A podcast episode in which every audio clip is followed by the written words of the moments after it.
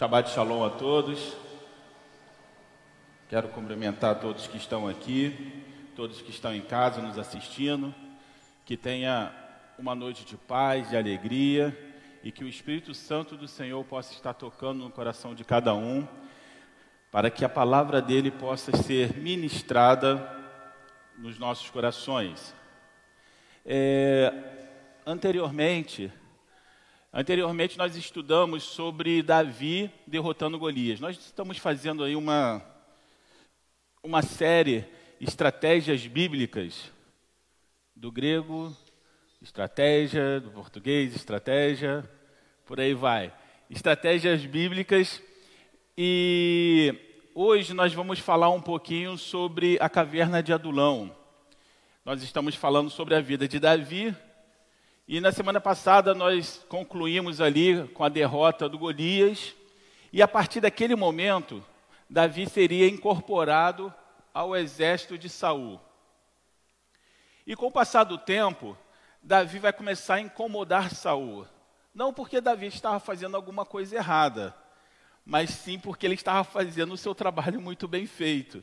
Porque Davi era um capitão do exército e o Senhor era com ele aonde quer que ele fosse, então ele estava vencendo todas as guerras das quais ele estava participando. E isso começou a incomodar Davi, começou a incomodar Saul. E na, na volta de uma das batalhas, as mulheres ainda vão falar, né? É, Saul matou seus milhares e Davi matou seus dez milhares. Aquilo ali foi o ponto, foi o ponto, a gota d'água no coração de Saul. E a partir daí Saul vai começar a perseguir Davi, querer matar Davi. E essa semelhança de Davi incomodar Saul, a gente pode ver essa mesma semelhança na vida de, de, de Jesus. Jesus também, quando ele veio, ele incomodou, incomodou muito, não foi? Quando você olha lá os evangelhos, ele incomodou bastante. E eu faço uma pergunta nessa noite. Se Jesus estivesse aqui de calça jeans, tênis, camisa, se ele estivesse aqui nesse lugar, quem vocês acham que ele iria incomodar bastante? Vou reformular a pergunta. Qual grupo de pessoas vocês acham que ele iria incomodar bastante? Quem vocês acham? Oi? Os cristãos, os líderes religiosos, é, vamos bater nos líderes religiosos, não tem problema não, vamos lá. Oi? Os ateus, os políticos. Deixa eu falar uma coisa para você. Jesus, quando ele esteve aqui na terra, quando ele caminhou aqui, ele incomodou foi todo mundo. Ele incomodou o fariseu, como também incomodou aquela mulher que era samaritana. Duas, dois, dois tipos de pessoas completamente opostas. Se ele estivesse aqui, ele ia incomodar cada um de nós. Se Jesus sentasse do meu lado e falasse assim para mim: E aí, Marco, vamos trocar uma ideia? Vamos conversar? E eu ia perguntar para ele: Sobre o quê? E ele ia falar assim: Sobre o que você não quer falar. Não é isso? Não ia incomodar? Eu sei que você está pensando em coisas que você não quer falar, mas Jesus perguntaria isso para você. Então ele incomodaria todo mundo porque sempre as coisas de Deus vai incomodar as coisas que não são de Deus.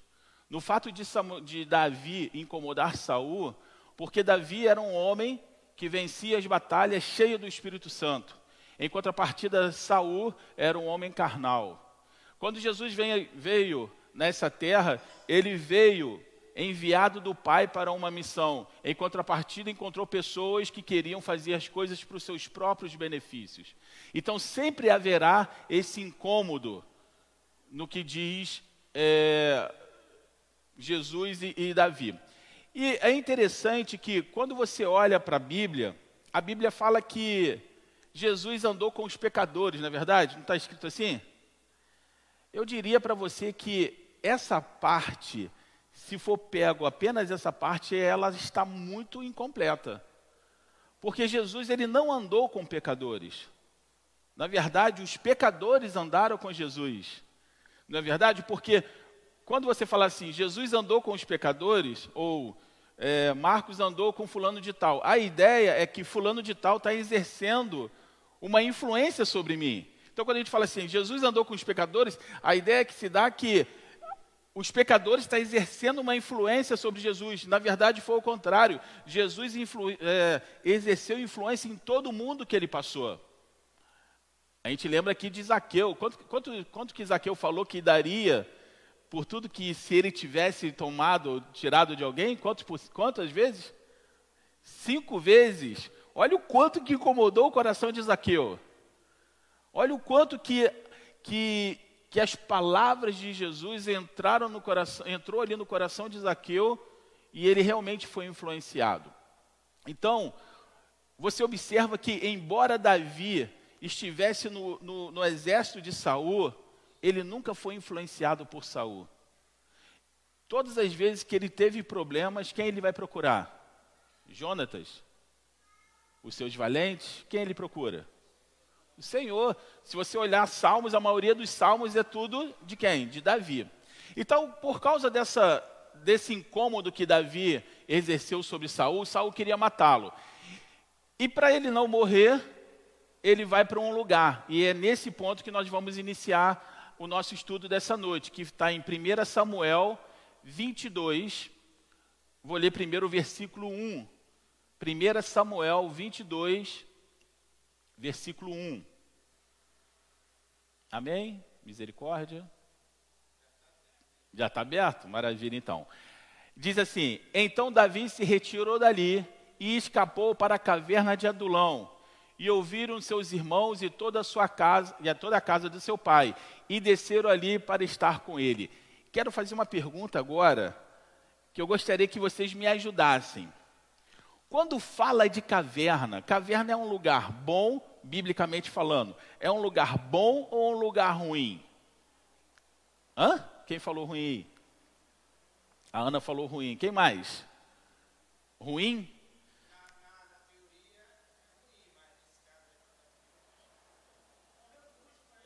É um refúgio.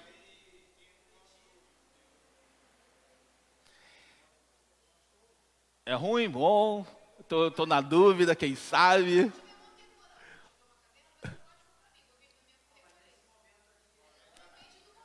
Depende do momento? Não, se for uma caverna para você entrar só para olhar, tudo bem. Mas para ficar lá dentro é complicado. Engraçado que eu fui olhar alguns conceitos de caverna nos dias de hoje. A maioria dos conceitos é assim: não, porque você entra na, cade... na caverna para você refletir na sua vida, é o momento que você vai estar ali na sua é, individualidade, essas coisas todas. Bom, quando eu olho para a Bíblia, eu vejo uma, um outro personagem que também foi para uma caverna, quem lembra? Elias. Pois é. E o que, que Deus fala para Elias? Ei, que, que você está fazendo aí dentro? Não é isso? E olha que interessante, porque quando Davi vai para a caverna, quem é que vai para lá junto com ele? Lê aí. Quem é que vai para lá junto com ele? E ajuntou-se a ele todos os homens que se achavam em aperto e todos os homens endividados você imagina, e amargurado de espírito, você imagina essa galera toda reunida, queimando marshmallow e falando da sua vida. Meu irmão, se a pessoa chegou lá mais ou menos, vai sair totalmente ruim. Não é verdade? Porque você observa quem, tudo que foi para lá. E olha só, o motivo pela qual muitas vezes entramos na caverna está na ausência da força de lutar contra as nossas próprias frustrações. Preste atenção que Davi ele está sendo procurado por Saul e ele para escapar de Saul ele vai para onde? Para uma caverna. Mais tarde ele vai falar uma coisa muito interessante. Ele vai falar assim que o refúgio dele não é a caverna, o refúgio dele é o Senhor. Salmo 142, sim, é, peraí, é o 42 que eu coloquei aqui? É, isso mesmo. Salmo 142. Com a minha voz clamei ao Senhor. Olha só, escuta a oração de Davi dentro da caverna de Adulão. Com a minha voz clamei ao Senhor, com a minha voz supliquei ao Senhor. Derramei a minha queixa perante a sua face, expus-lhe a minha angústia. Olha como é que está o coração de Davi. Só que Davi ele vai fazer uma coisa interessante. Antes de, de falar o que ele vai fazer, eu queria fazer uma, uma pergunta.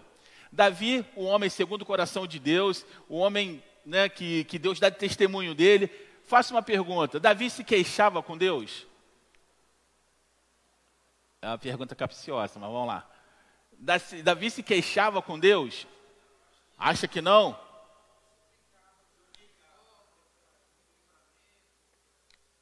Sim ou não? Bom, olha só. Presta atenção no que está escrito aqui, ó. Derramei a minha queixa. Queixava. Se queixava. É, agora qual é a diferença da queixa de Davi em relação com Deus e a queixa dos filhos de Israel no deserto? Qual é a diferença? Não, não vamos, não vamos, não vamos para o lado da, mur, da murmuração, não. Vamos pela queixa, da reclamação. Qual é a diferença de um para o outro? Preste atenção, porque isso aqui é muito importante para as nossas vidas. Davi ele vai se queixar diretamente com Deus.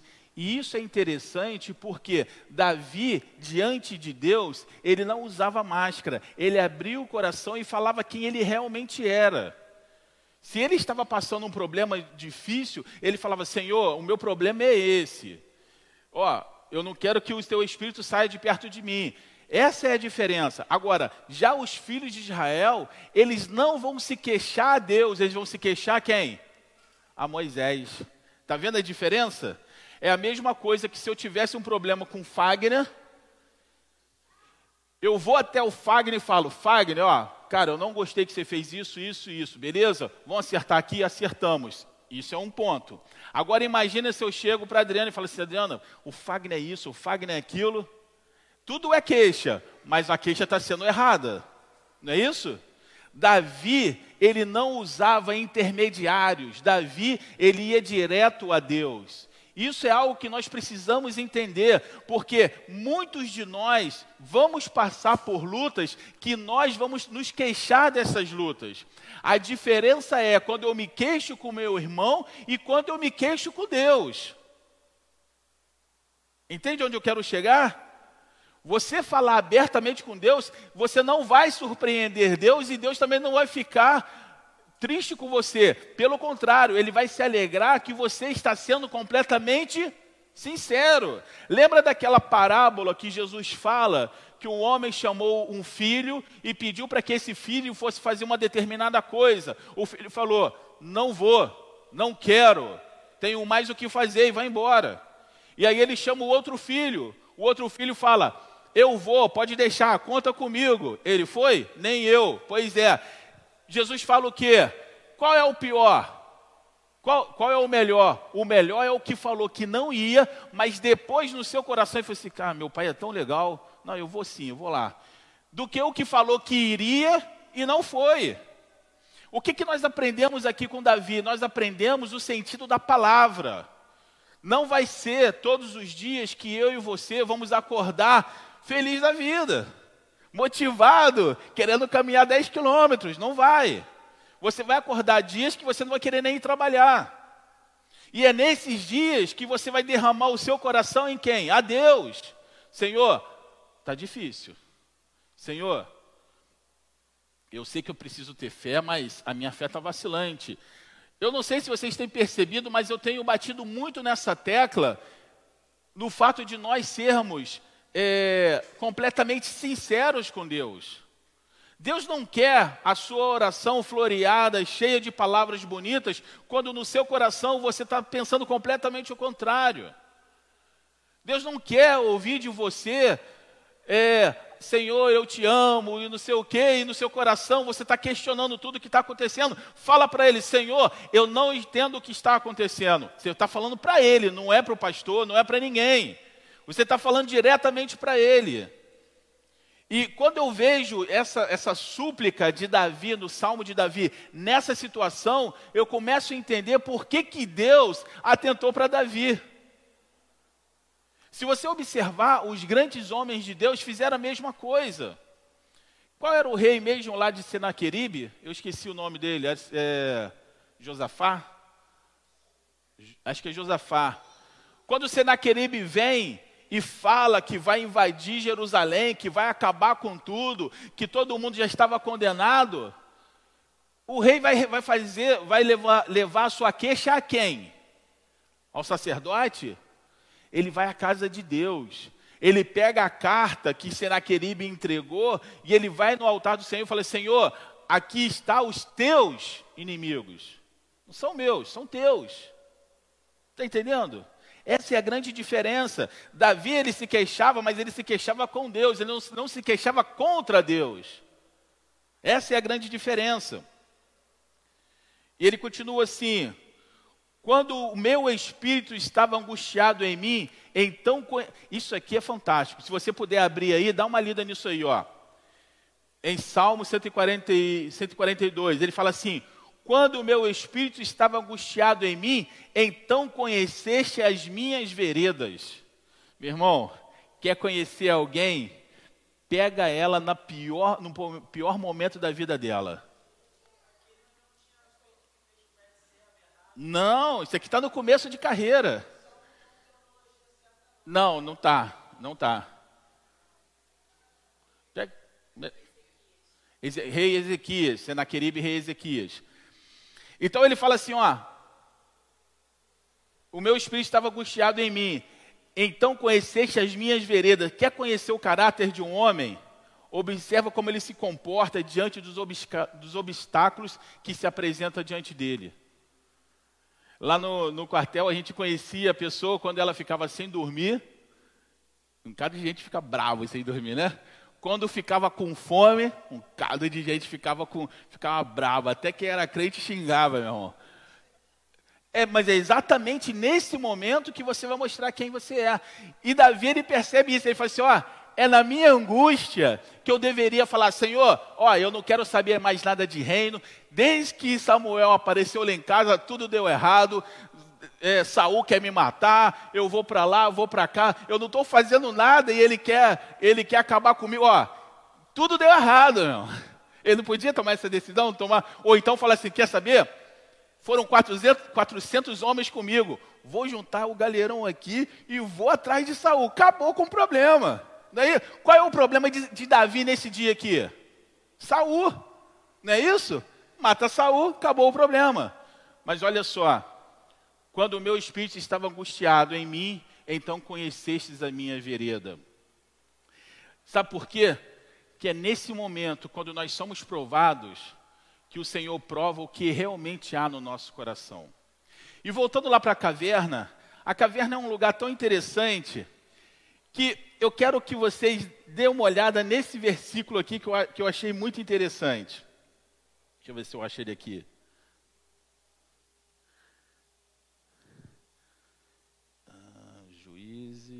Samuel.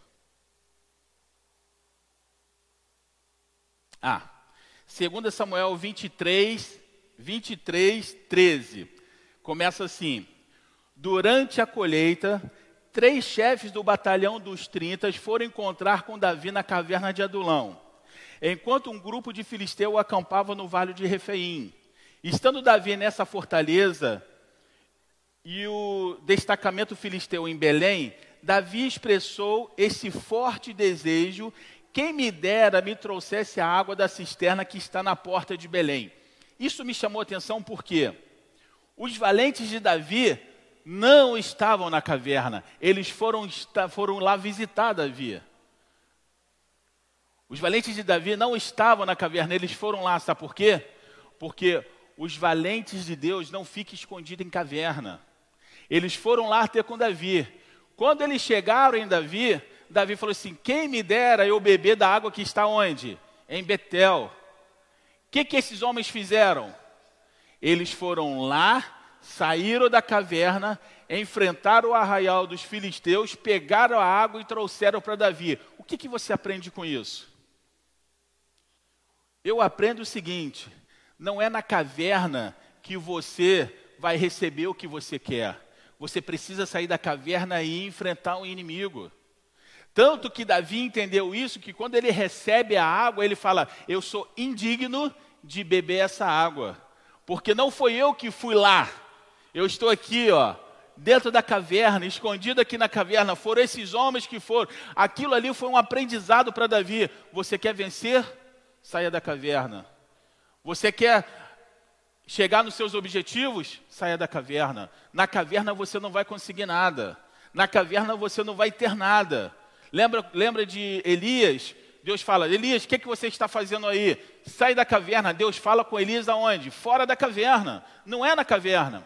E se você colocar, for fazer uma pesquisa de todas as partes que aparece caverna na Bíblia, você vai ver. Era onde se, enterrar, onde se enterrou a mulher de Abraão, onde se enterrou a mulher de Jacó. Jacó falou: quando eu morrer, eu quero ser enterrado. Para mim, a Bíblia está mostrando que caverna é um lugar de morte, não é um lugar de vida.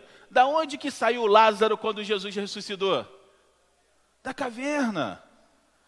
Então, caverna, no ponto de vista é, do mundo hoje, caverna é um lugar de reflexão. Eu falo para você, caverna não é o lugar onde nós devemos estar. Nós devemos estar no centro da vontade de Deus, porque é na caverna que você cria as suas ilusões. Tem até uma, uma, um, uma história, a caverna de Platão. É interessante quando você vê esse negócio. Eu não gosto muito de misturar é, filosofia, não, mas essa em questão é interessante, porque fica um monte de gente sentado olhando para figuras que se apresentam para ela, as sombras de coisas que estão passando lá atrás, e o mundo daquela galera era aquele ali. Eles estavam, tipo, felizes ali, até um dia que um se levanta e fala, sai, sai da caverna fala, nossa, existe um mundo aqui fora.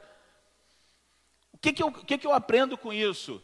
E você vai ver que mais tarde, dando spoiler aqui lá do, do, do final da, da pregação, mais tarde, esse, essa caverna ela vai ser definida como uma fortaleza. E o profeta vai chegar para Davi e vai falar assim: Ei, sai da sua fortaleza, vai para Judá, aí não é o seu lugar. Eu faço uma pergunta hoje: quantos de nós estamos na, na, em cavernas que nós deveríamos já ter saído há muito tempo? Não vai ser na caverna que o Senhor vai falar com você. Não vai ser na caverna que você vai, vai conquistar os seus objetivos. Não vai ser na caverna que você vai ser abençoado. É fora da caverna. Esses homens se juntaram a Davi. Sabe por quê? porque eles tinham em Davi o seu líder. Se o líder está na caverna, vamos para a caverna. Mas você vê que os principais valentes de Davi não estavam na caverna. Eles estavam, ó, durante a colheita, três chefes do batalhão dos 30 foram encontrar Davi na caverna de Adulão. Caverna não é o lugar nós, onde nós devemos estar. Então, voltando aqui,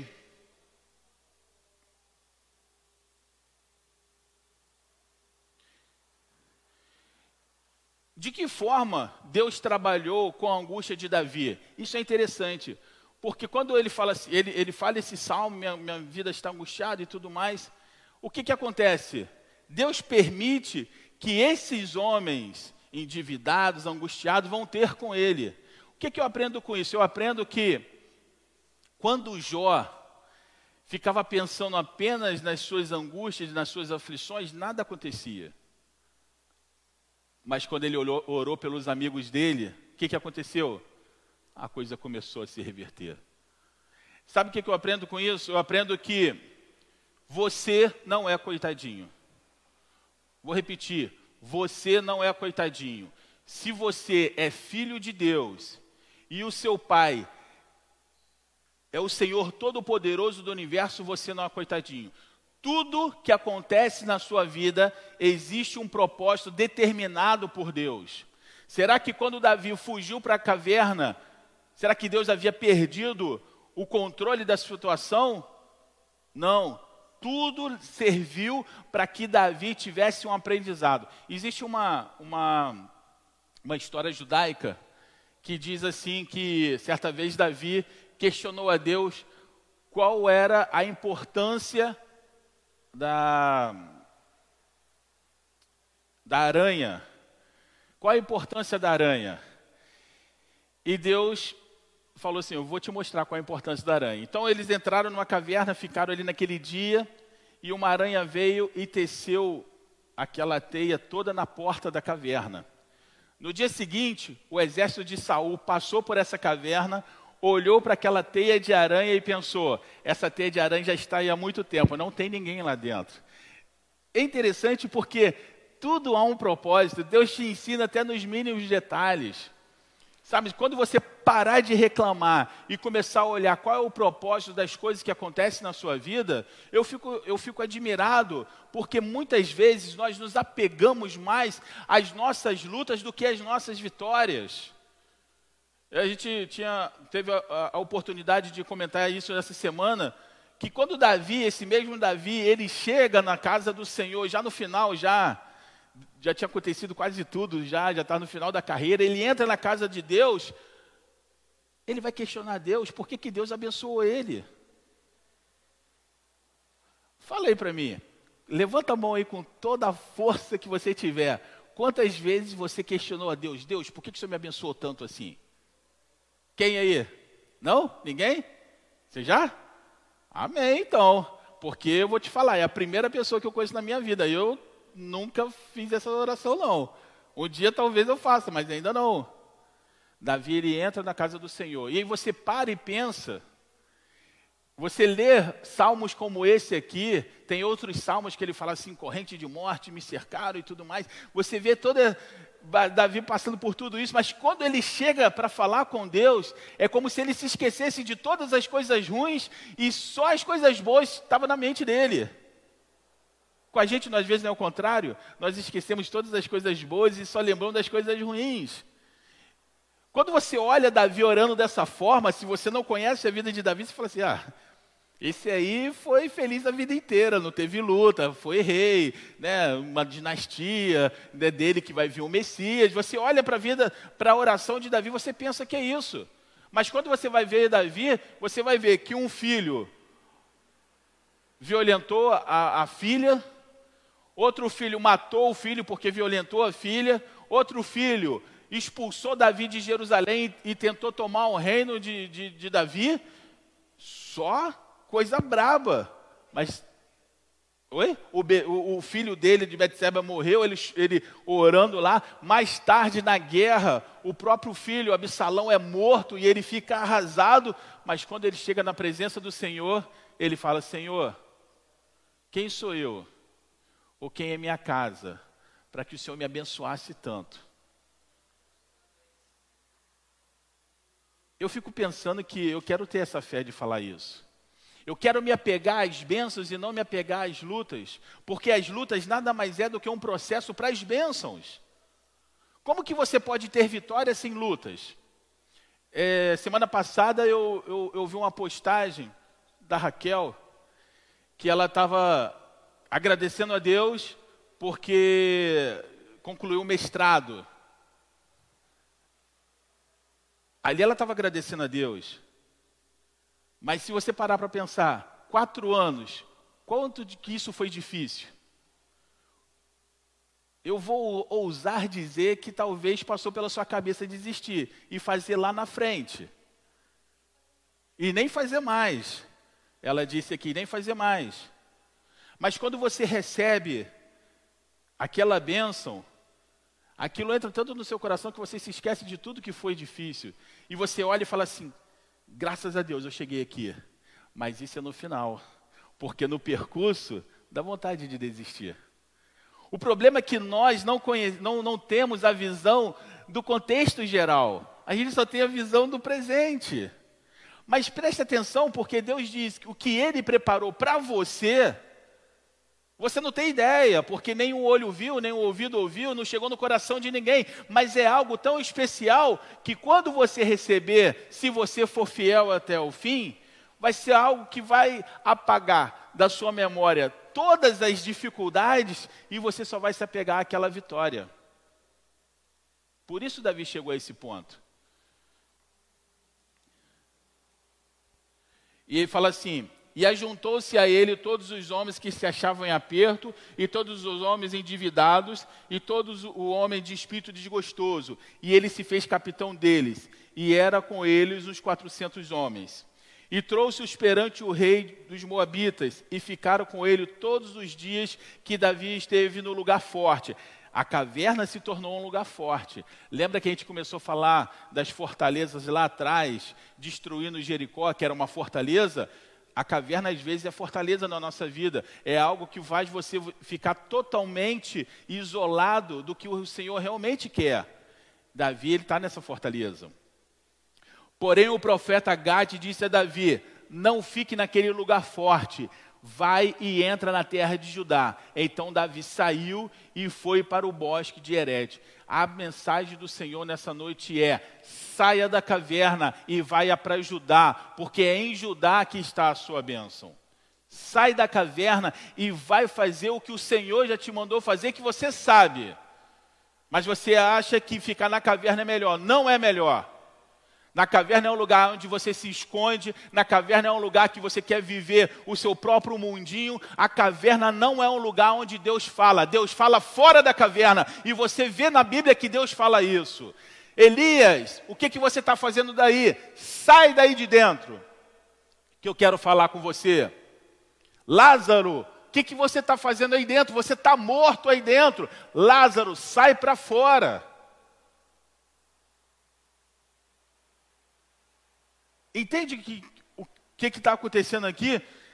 Davi está na caverna de Adulão, já fez uma fortaleza, está tudo tranquilo. O profeta chega e fala: sai daí.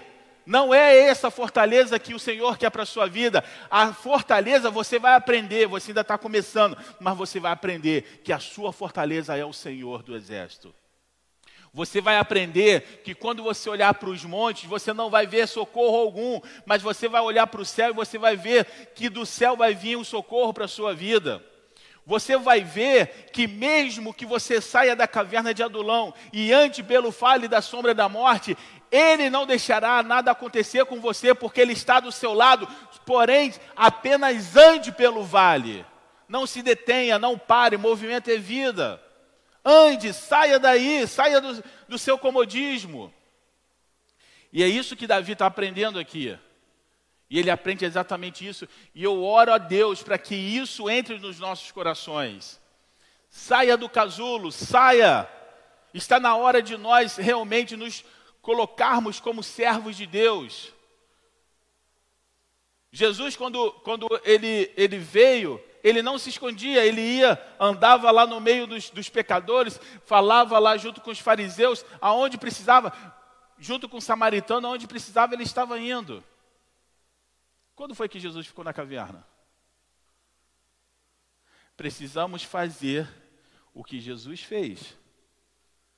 O maior problema é quando começamos a falar demais o que Jesus falou de menos ou quase não falou, e falarmos de menos o que Jesus falou de mais. Aí, quando isso começa a acontecer, a gente começa a perceber que a gente está doente na fé.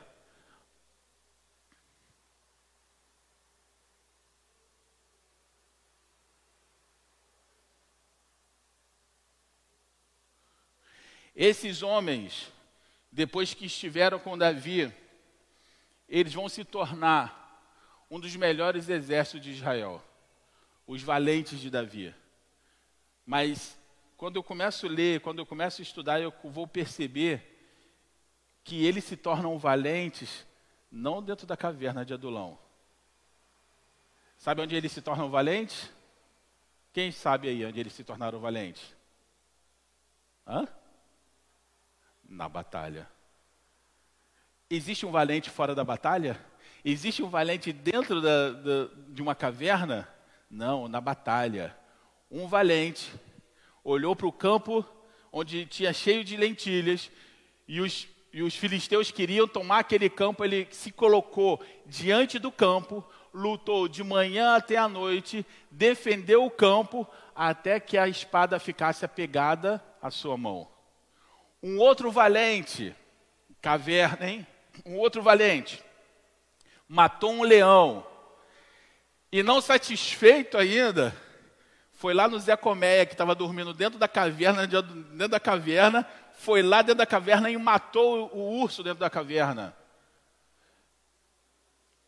Isso também eu acho interessante, porque ele mata um urso dentro da caverna no tempo de frio.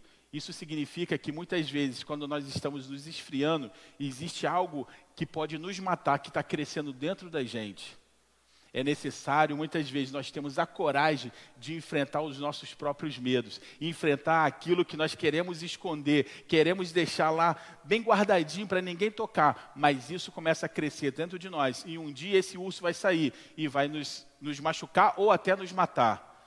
Aquele valente aprendeu com Davi que dentro da caverna não fica nada, e ele foi lá dentro daquela caverna e matou aquele urso. Um outro, com uma, com uma lança, matou 300 no campo de batalha. Um outro, Davi, no meio da, da guerra, um, um, gigante, se não me engano, egípcio, jurou que mataria Davi naquela guerra. E Davi já estava realmente já perdendo as suas forças. Então o filho de Zuruia foi lá, lutou com aquele gigante, matou aquele gigante. Todos esses homens tiveram grandes feitos na batalha, não se escondendo na caverna de Adulão. Então, por isso que nessa noite, a estratégia de Deus para mim e para a sua vida é: saia de dentro da sua caverna. E se tiver alguma coisa dentro de você, vá lá, enfrente o que está lá dentro, para que isso não venha te matar. Como aquele valente que matou o urso dentro da caverna no tempo de frio. Saia da caverna. Eu gostaria de orar nessa noite e falar assim: Senhor, que em nome de Jesus nos incomode para que nós possamos, Senhor, verdadeiramente nos colocar de pé. Da mesma forma, Senhor, como Elias, um homem que viu o teu poder, um homem que orou ao Senhor e o fogo do céu desceu e queimou todo o holocausto, um homem que matou todos os sacerdotes de Baal mesmo esse homem um dia sentiu a fraqueza. Senhor, nós também sentimos fraqueza às vezes. Nós também, Senhor, somos abalados pelas lutas que acontecem, porque o diabo muitas vezes ele é covarde. Ele tenta, Senhor, nos atacar nos nossos pontos mais vulneráveis. Mas, Senhor, em nome de Jesus, que, que da mesma forma como o Senhor falou com Elias, Elias, aonde você está, o que você está fazendo aí dentro. Sai para fora que eu quero falar com você. Senhor, nós queremos sair da caverna para ouvir a tua voz. Nós queremos, Senhor, ouvir a tua voz, Senhor, nesse momento, para que a nossa vida, Senhor, seja alimentada, que o nosso vigor, Senhor, seja renovado, para a honra e glória do teu santo nome. Senhor, que da mesma forma, como o Senhor nos ensina que a vitória está fora da caverna, Senhor, nos tira da caverna para que nós possamos alcançar a vitória. Não deixe, Senhor, que venhamos nos esconder. E, Senhor, se há alguma coisa, Senhor, dentro dos nossos corações, seja uma mágoa, seja um, alguma tristeza, Senhor, nos ajuda a identificar e nos ajuda, Senhor, a vencer isso. Para que, Senhor, o nosso coração possa estar, Senhor, completamente limpo para receber o Teu Espírito Santo, meu Deus. A Tua palavra diz que Davi só foi vitorioso porque o Espírito de Deus estava com Davi. E quando Davi pecou, a maior preocupação dele era: Senhor, não tire de mim o teu Espírito. Senhor, nós pedimos nessa noite: não tire de nós o teu Espírito Santo. Não tire de nós, Senhor, a sensibilidade do pecado. Não tire de nós, Senhor, a vontade de estar, Senhor, cada dia mais te buscando. Senhor, muitas vezes, Senhor, as lutas do dia, a, os afazeres do dia a dia nos esfria de buscar a Ti. E muitas vezes, Senhor, nós estamos completamente, Senhor, sem forças para te buscar.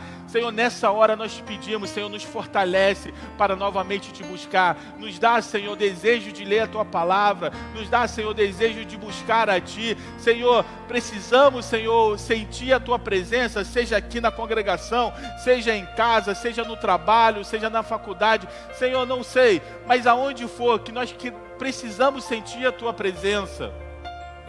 Porque, Senhor, só a tua presença nos motiva a continuar andando. Só a tua presença, Senhor, nos, motiva a continuar, Senhor, de pé. Em nome de Jesus, que nessa noite haja verdadeiramente uma transformação nos nossos corações. Senhor, que não seja mais um dia que apenas viemos à tua, à, tua, à tua igreja, ouvimos uma palavra, cantamos alguns hinos e voltamos da mesma forma. Senhor, não Derrame, Senhor, sobre nós o teu Espírito. Derrame, Senhor, sobre nós, Senhor. O teu Espírito que traz vida nas nossas vidas. Precisamos, Senhor, ser alimentados por Ti. Precisamos ser ministrados por Ti. Muitas vezes, Senhor, nós ouvimos palavras, às vezes até palavras boas, mas parece que é apenas uma palavra boa, porque daqui a uma ou duas horas tudo se esqueceu. Não deixe que isso aconteça conosco, Senhor. Mas como Davi disse, assim seja nos nossos corações. Escreve, Senhor, as tuas palavras nos nossos corações, para que nós não venhamos percar contra ti. Senhor, coloque em nós o temor, porque isso é o princípio de toda a sabedoria. E que possamos, Senhor, nos apresentar a Ti como servos aprovados, que não tendo que se envergonhar, mas, Senhor, que a Tua palavra seja uma espada poderosa nas nossas mãos. Que em nome de Jesus o Senhor possa ministrar os nossos corações nessa noite. Em nome de Jesus, amém.